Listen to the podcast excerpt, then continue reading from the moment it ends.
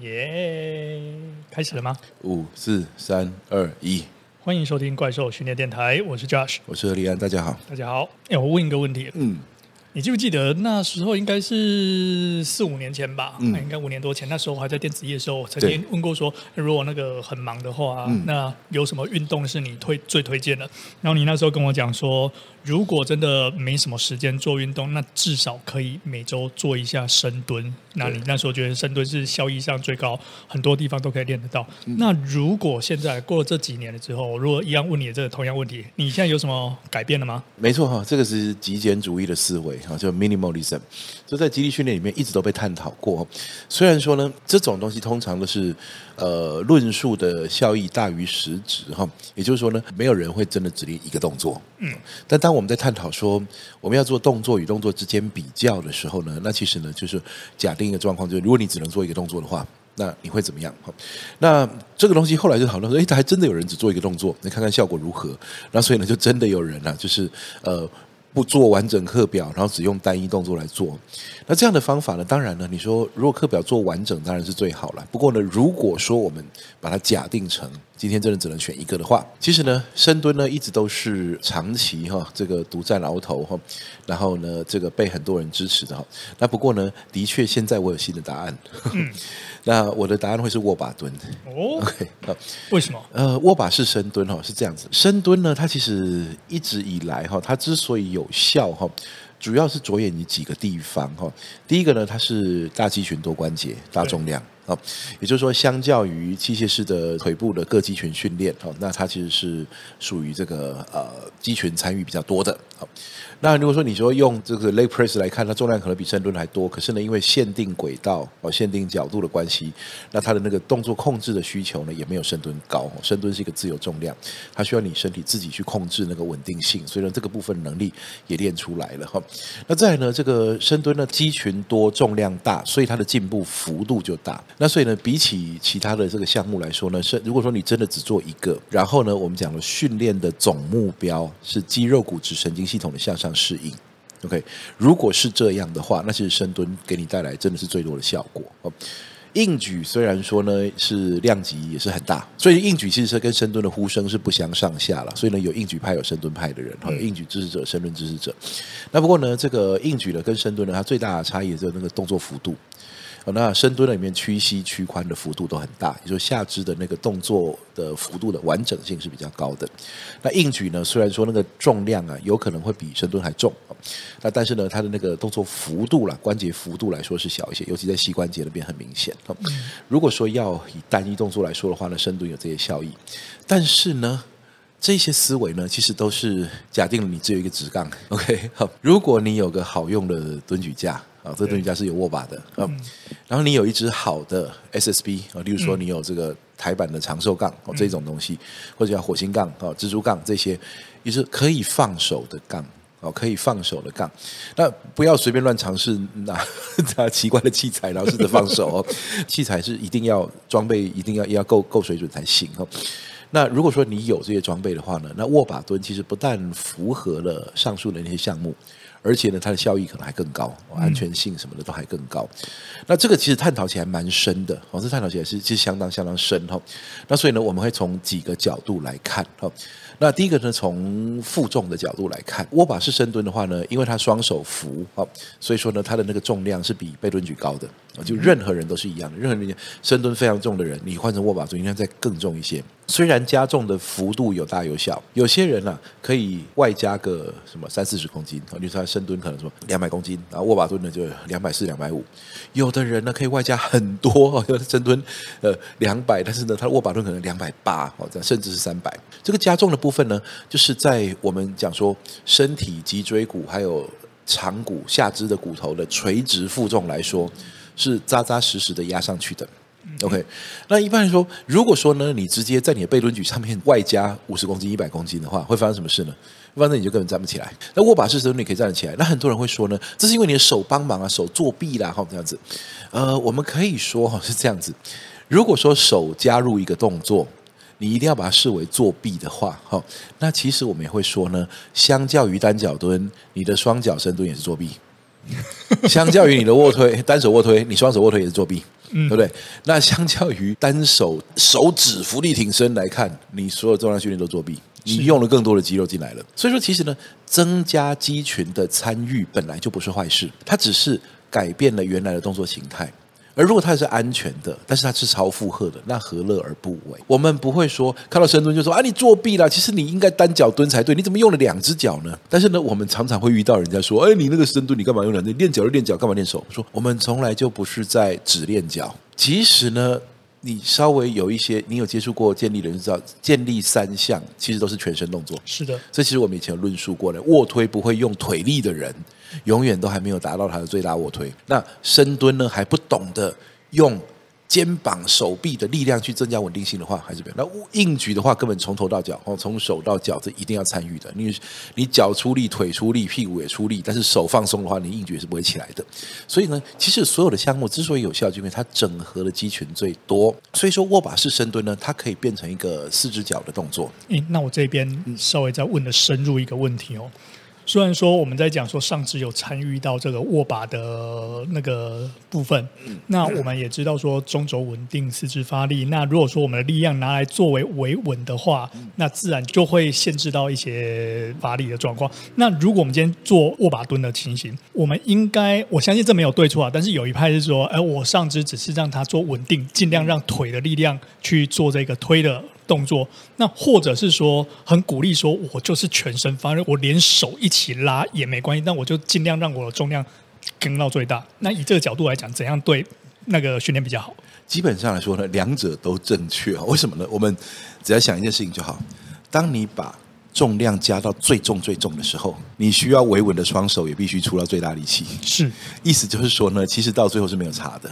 好，那不过呢，我们来探讨一下，你反而点出了一个问题，我想可能很多人还未必清楚哈，就是呢，握把蹲哈，它的那个增加的重量啊，其实不全然是用手去帮自己拉上来的，因为呢，手在那边拉的那个力量呢，未必可以增加那么多。那你说那多出来力量从哪里来呢？其实很简单，我们人在深蹲的时候，那个最终的重量，其实它的限制因素未必是你的腿力，其实通常不是。深蹲之所以起不来，通常不是因为你的腿力已经用完哦。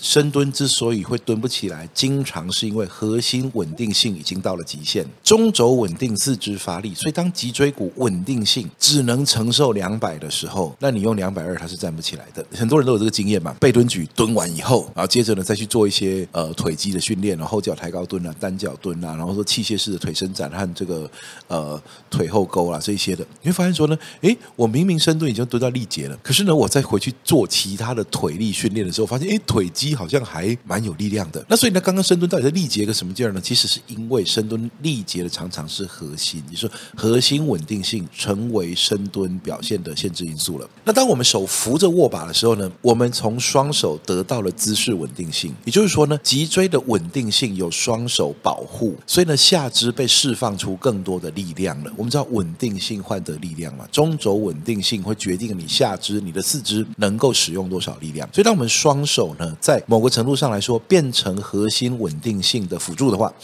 这个时候呢，你的下肢被释放出比原来没有扶手的时候更多的力量，所以你就可以蹲起很大的重量。所以不单纯是说我的手在那边帮忙做引体向上啦，帮忙做浮力挺身，然后帮忙做双杠下推啦，还不只是这样。其实呢，当你身体变稳定的时候。你的这个腿力本来就是提高的，所以呢，很多人的那个握把蹲才会比他深蹲高出那么多啊。那你说高出这么多呢？有人会说了哈，你高这么多都是假的，你不如回去啊，深蹲慢慢练哈。你你有本事把深蹲练上来，那我们一样可以把这推论往下推说，那你的深蹲也是假的嘛？你回去练单脚蹲啊，你把你单脚蹲可以蹲到跟你深蹲一样重再说。那我们知道那是不可能的事情啊。那嗯，所以说你你的 pistol squat。蹲两百公斤，你再去练双脚这样子。呃，其实呃，我们说其实没有不同的姿势，其实本来就有它限制重量的因素存在。那如果说呢，最终是安全区的压力刺激，让肌肉骨质神经系统向上适应的话，其实握把蹲完全合格，完全安全，而且效果还特优。嗯，那所以说呢，很多人的那个思维困在说，一个人所谓的强壮就是你深蹲蹲多少。但我说呢，其实啊，我们大家可以放下这个议题了。为什么呢？因为强壮真的有太多太多的形态。对，我们之前多元强壮。对，没错。我说，如果说哈强壮这个概念可以被一个动作给代表的话，那为什么举重和健力比赛里面常常单项的冠军会互相不同哦，抓举跟挺举的冠军不一样，总和又有第三个人跑出来拿冠军。那握举、蹲举、硬举哈，建立三项三个冠军也可能是不同一个人，连总和可能跑出第四个人。那到底谁最强壮？我说，其实单一动作不能代表强壮，这点呢就不用再再赘述了哈。那所以我其实说，真正重量训来说，我们可以把它看成一种秘密武器哈，就是呢如何强化你的这个身体结构。那你不用把它当成运动表现来看，你要找一个最安全。最稳固，刺激效果又最大，进步幅度又最长，然后呢，它的剂量空间又很可调控。你握把蹲可以从徒手一直蹲到三百多，那是完全 OK 的。那它不用改变动作，而它的安全性也很高。这一点更特别来说明一下哈。其实呢，下肢训练里面呢，我们可以从这个极端不稳定的单脚蹲到极端稳定的握把蹲。那中间的，就是深蹲，所以单脚蹲是一只脚，深蹲是两只脚，然后没有三只脚，目前没有啊。有了那个握把式后脚抬高蹲，算三点五只脚。OK，那这个握把式深蹲是四只脚的。我们在这个呃论述那个脊椎的稳定性，还有这个脊训练安全的时候，我们已经讲了，说脊椎动物都是四只脚的，只有人类会笨到站起来用两只脚走路。那因为呢，其实不是笨，是因为它换得了很多的好处，呃，远远胜过于其他脊椎动物。所以呢，脊椎动物呢。通常都是四只脚的，通常都是横着，哈，脊椎横平行于地面移动的。那但是呢，这个呃，人类站起来，站起来的脊椎稳定性呢，就变成最危险的一件事情。也就是说，我们人呢，人生在世能够稳住自己的脊椎骨，不要出问题哈，然后能够保护自己的脊椎骨，就不要说什么你在肩膀上压三四百公斤了，你打个喷嚏不要闪到腰，其实就万幸了。那所以呢，站起来脊椎骨很危险啊。那不过呢，在这个呃训练过程中呢，其实我们知道稳定性呢，随着你的姿势而不同，以至于它的负重潜力也不一样，所以呢，单脚蹲姿势最不稳定，脚不稳就很难维持中轴稳定，所以说它能够承受的重量是最小的。握把式深蹲是最大的。你说那背蹲举在中间那也不错啊，它两只脚可它撑非常重啊。是的，不过呢，这让背蹲举落入一个尴尬的位置。先说好，我们没有反对背蹲举，我们还是经常在做它。各种背蹲举，SSB 哈，做直杠了、前蹲、背蹲哦，高杠、低杠、宽蹲、窄蹲都做。但是我们深知背蹲举有一个尴尬的地方，就是什么呢？就是它的稳定性并不够高，但是量级却非常大。你如果说退回单脚蹲的时候，你会知道你站不住，所以你不会在肩膀上放超级重。所以单脚蹲的时候呢，我会知道说那是一个姿势控制的挑战能力哦，你能不能在这个地方单脚用力？控制身体姿势平衡的肌群必须要总动员出来工作，哦，那这是非常有效益的。但是你知道，你不应该在上面放非常非常重。但是呢，握把蹲那边你可以尽量放重，但是它非常稳，因为它就是四只脚。四只脚的状况下，其实你如果说长期有在训练的话，你会知道，背蹲举结束之后呢，训练后的腰酸背痛哈，其实比握把蹲还严重的多。握把蹲练完之后呢，其实精神奕奕的，你刚刚才压完非常重，可是你隔天不会有那种腰酸背痛的感觉，而你的。肌肉骨质神经系统就是等待这个压力刺激来进步，所以呢，它并不在乎你昨天是否展现出一个技术优异的背蹲举，其实你得到压力刺激就对了。所以呢，握把式深蹲呢，它就是稳定，所以说得到很大的重量；而单脚蹲呢，就是不稳定，所以得到很高的功能性。那深蹲刚好很尴尬在中间，就说呢，它的稳定性啊有，但是不太够；它的重量呢超级有，所以说呢，深蹲反而是最需要技术才能操作的东西。OK，最需要技术才能够。操作大重量，单脚蹲本来就不会是大重量，所以它本来就是一个姿势控制的高强，对高强度未必负得很重。你其实呢，你 pistol squat 前面抱着一个二十公斤的壶铃，其实就已经非常厉害了。很多人是这样其实起不来的。那不过呢，呃，握把式深蹲可以让你抱两三百、三四百公斤。那背蹲举高在中间，所以我们发现说呢，以脊椎的训练来看。压力跟稳定性，它有一个最适当的比例。如果你的姿势稳定性不是很高的话，压力就不可以太高；姿势稳定性非常高的时候呢，压力就可以很大。那深蹲常常在一个姿势稳定性可能不够。但是重量加到非常重的情况。所以我们没有说深蹲是错的，是不好的。我们说深蹲是比较难拿捏分量的。但是握把蹲的话呢，因为它很稳，所以说呢，你的失败。大概就是，这当然我们知道，训练中尽量避免失败。但你的失败就是什么？就没起来下去而已。握把蹲非常不容易让你在瞬间突然间出错，因为你有四只脚在稳定。你的失败就是，哎，这下不行了，那我退回来好了。但是呢，深蹲呢，在失败的时候呢，你要非常高的训练背景才能够稳稳的降落，要不然的话呢，你不是往前就是往后啊，因为就是歪一边哈，就非常容易出错。因为呢，从你的腰部以上就只有孤零零的一个脊椎骨在平衡你肩膀上。那个疯狂的杠铃，但是握把蹲有四只脚帮你做这件事情，就是你的双手和双脚。所以呢，我们才说，其实这个东西，这观念其实渐渐的有在改哈。在早期啊，你在网络上放那个握把蹲哈，那酸民会酸了。对，我觉得之前即便在国外的，对，是的，在国外的地方，我就看到美式足球员啊，呃，握把蹲哈，三百多公斤，然后呢，下面就有酸民来酸了，说手不要帮忙啊，有本事拿直杠啊，我有本事直接站起来，这样作弊干什么呢？这样子，然后呢，当然有别人在酸他说，哎。那是一个年薪上千万的球员，你先到他的水准再来嘴他好不好？这样子。但是呢，现在渐渐的开始哈，有些人会像包括有一些的体能教练也在网络上开始示范握把蹲这个东西哈。那其实开始会有一些人还认知到说，哦，原来稳定性换得力量嘛。那握把蹲是更多的稳定性，所以换多更多力量，所以给身体更好的超负荷啊。所以大家就不会再去执着说，因为大家知道，其实不要觉得说，呃，这个。人类是这个这个很很理性很聪明的，其实呢，当一个东西它很流行的时候，它很容易变成一种会呃那光环过大哈。像在我们的怪兽训练系统里面，我们所有的动作就是工具而已，所以呢，没有一个动作它具有特别至高无上的地位。地位对。那只有说呢，呃，就像我们刚刚讲了，我不会有人只练一个动作。但是我们今天在假设性的状况只讨论一个动作的时候，我们说握把蹲呢，它其实呢，都稳定性又高，力量又大，安全性又高，训练完又比较轻松。所以其实我会觉得呢，如果你真的只练一个动作的话，那其实呢，它是一个很好的选择啊。那只是说呢，很多人无法去突破一个迷思，就是说呢，如果我的肌力训练没有办法带来建立三项的进步，表示我现在肌力没有进步。嗯，的确哦。如果就像刚刚的举例，我今天如果是一个年薪千万美元的，也不用到那么多千万台币的职业运动球员的话，我还真不敢请他去做一个深蹲的训练，不如让他做握把蹲，因为毕竟他赚钱的领域是在他的专业球。没错，假设呢，他在深蹲当中有了什么闪失，哦、然后呢就 两两场不能出赛就好了，你体能教练赔不完。但是呢，如果你用握把蹲的话，他腿力得到了，然后他的深蹲。没有进步没关系，为什么他又没有去比健力？嗯哼，他在球场上是用来跑的，用来冲的，用来撞的。而我我常常在讲，我常常在跟这很多的竞技运动员在讲说呢，当你在运动场上变强，没有人会问你是怎么练起来的。没错，没有人会问你说啊，你肌力训练用来，你用哪一排的杠？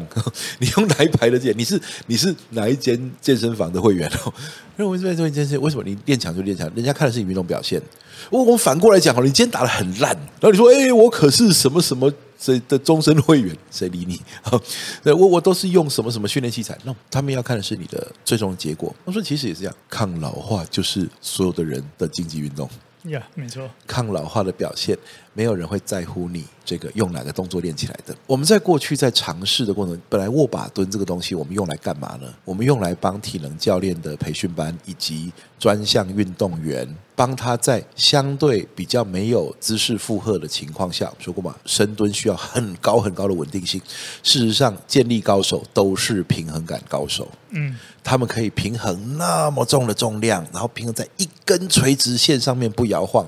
建立高手都是平衡感高手，但是有很多的专项运动员他是没有这样的专项特性的。他的项目是要尽可能灵活、尽可能快、尽可能放松、尽可能多变。这时候呢，其实。他在这方面呢，未必有像健力选手那种稳定性。可是呢，他还是需要大负荷的训练来增加压力啊，怎么办？给他握把蹲。果然，其实，在很多的这个田径选手啦，哈，还有这些其他项目啦，哈，产生了很好的效果。所以早期我们是用体能教练用来让他超负荷，竞技运动员超负荷。那直到什么时候我们发现更大的一片这个广大的这个需要应用的领域在哪里？就抗老化，有非常多的呃叔叔伯伯阿姨他们来训练的时候呢，他们有太多关节活动度的限制，以至于他无法做出一个标准深蹲。这背蹲举所需要的活动度非常大，尤其肩关节，很多人不具备。肩关节活动度呢，所以在背杠的这个姿势里面是至关重要的。如果说你的肩膀没有足够的活动度，让你轻松的背杠的话，就算你勉强挤进那个姿势里面去，你在深蹲的时候呢，总有一个强而有力的驱力，逼迫着你要改变。肩膀的角度，这里肩膀已经没有空间可以改的时候会怎么办？身体会有姿势代偿，它会从脊椎骨开始变，所以你肩关节无法展开的时候，它会开始展胸椎，然后接着开始展腰椎。那这个时候呢，你想要用呼吸法去保护你的脊椎骨的时候呢，你有一个反向的驱力，自己想要挪动那个脊椎骨的位置。而这时候肩膀上又扛着大重量的时候，就变得很危险。但是握把式深蹲的反面的问题，第一个是你手不用高举，因为手根本不用扶杠，手扶蹲举架。那第二个呢，是它可以像很多的长辈呢，他在深蹲的一开始训练的时候，他那个那个配速哈，所以我们现在不是在跑四百八百四百公尺八百公尺啊，真的配速是你深蹲下降的速度往 上的做，它那个配速是有问题的，所以容易让。就这样哗啦，接下来就是自由落体就下来。但变成握把蹲的时候呢，它的控制力变好了，它可以控制那个下上下的速度。嗯哼，所以呢，就制造了，就避开了很多如果逼他用直杠训练的时候容易发生的这种失速的这种过程。嗯哼，那在安全的情况下，让它缓缓的加重，就等它变强了以后，那些就都不是问题。所以我们才发现说呢，为什么这个呃握把蹲哈，作为一个其实。坦白说，它是一个退阶训练，它它增加了稳定性嘛，它是一个稳定性的退阶，它比较简单，然后又比较重。那刚开始很多人就就会喜欢酸它，说啊，你这就是 ego lift，就为了自我感觉良好的这个动作哈，你本来根本举不了那么重，但是呢，你现在就是硬用这个握把去灌水哈，这样子，啊，这其实是一个严重的误解。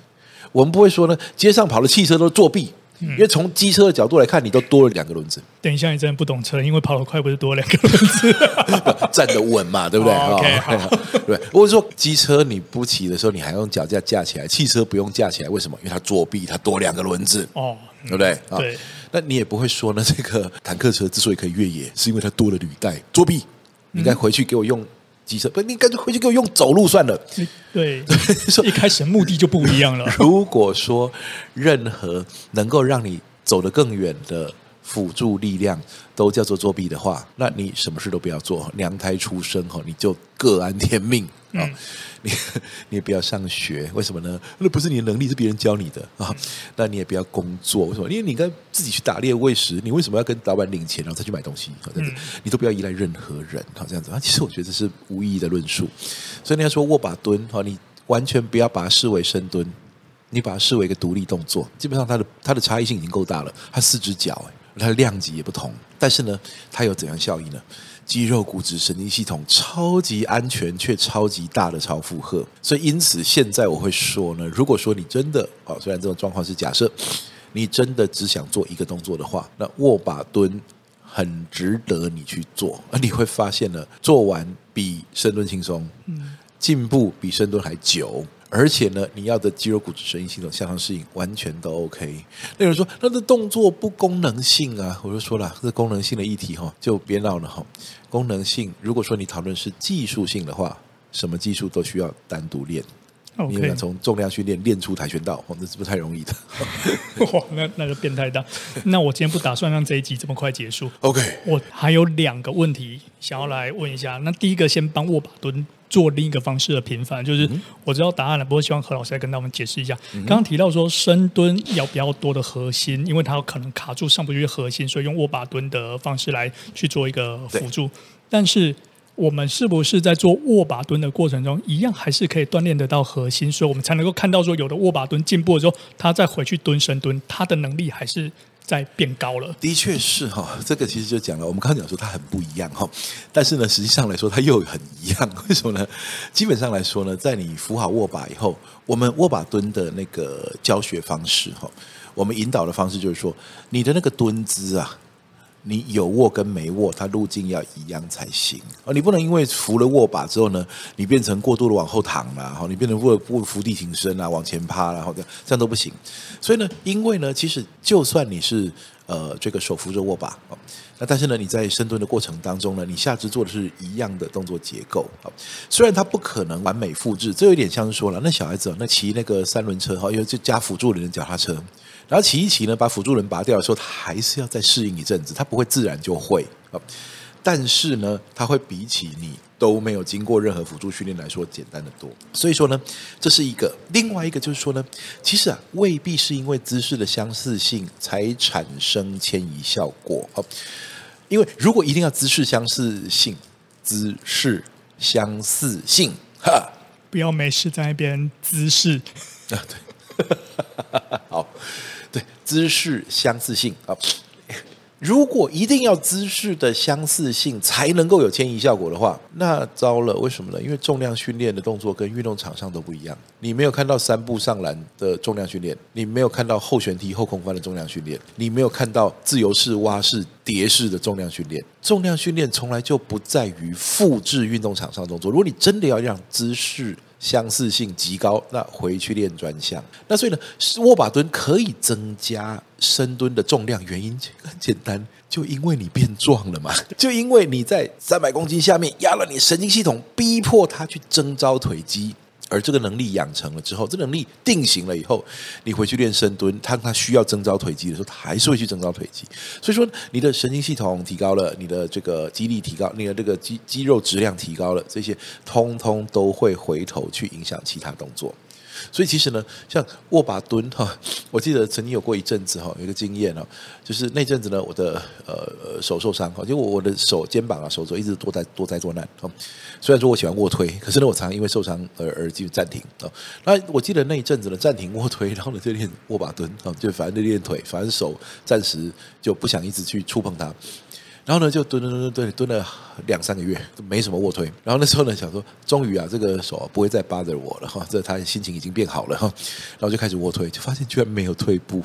那就是说呢，那一段时间哈，那个大重量压在背上哈，然后呢，其实我的身体全身呃压力刺激哈，虽然我没有专项的针对卧推来做训练。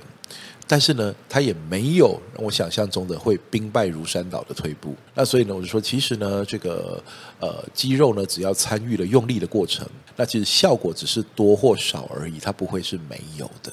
OK，那我们现在进入第二个问题哦。嗯、所以刚刚的状况如果成立的话，就也正好，却刚刚状况已经成立了，就是深蹲跟握把蹲的关系，它是有帮助的。嗯、那我们再回到最刚刚说我们的。Piston squat，嗯，我今天如果做握把式的 Piston squat，理论上对没有握把的单脚蹲也是有帮助。那这样的训练是会被推荐的吗？呃，握把式单脚蹲哈，这东西当然你要看它的那个呃牵引的机制还有你训练目标。如果说你现在呢是因为单脚蹲会失败。然后，所以你用握把式单脚蹲来做训练，那你的这个 progression 哈，就是你的进步方式哈，就是要呃逐渐的以摆脱握把为目标。也就是说呢，它现在就是你的辅助轮，那你要慢慢的知道，就是说两手扶握把变成单手扶握把，然后变成扶一个弹力绳哈，就不是真正刚性的。的辅具哈，然后最后呢变成放掉弹力绳，变成可以真的蹲哈，这样子，那这其实是有效的啊，这是可以的。那不过呢，如果说呢你是用这个呃单脚蹲啊，然后你扶了握把，发现诶超稳的哈，你开始加重量。那那其实呢你加了重量以后呢，你的确得到力量的效果，但是你如果放掉握把，放掉重量，你去单脚蹲，可能你平衡感不够，还是会跌倒。所以呢就要看说你想要矫正的目标是什么东西。OK，好。那我们今天的问题大概就这样问完了。OK，对，我相信对很多那个喜欢想要尝试握把蹲的人，可以更有明确的那个介绍，知道说，哎，这怎样去操作，然后同时呢，可以获得什么样子的效益？对，那最重要的是也要让大家知道，握把蹲真的是一个好东西，它不是在作弊，但是它反而是一个可以帮助你取得更大的一个刺激以及效果。训练方式还有更好的安全性哦，这边对对对对，还有可恢复哈，很好恢复。好，OK，那我们今天的怪兽训练电台就到这边结束，谢谢大家，拜拜。呃，开始了吗？不是不是，我要问你一个问题啊，就我们刚刚在讨论那个握把蹲，嗯，那个你不是提到说，那这样子你那个双脚蹲的时候，嗯，根本也是作弊啊，因为你有办法就单脚蹲，对，对不对？嗯，那有人说过，你把头发剃光也是一种作弊吗？就减轻了重量吗？对，哎呀。没想过，原来我偷偷作弊了好几年，才知道。你看我头发留那么长，长出来的话，我就没办法蹲那么重了，是这样子吧？没错。OK，好吧。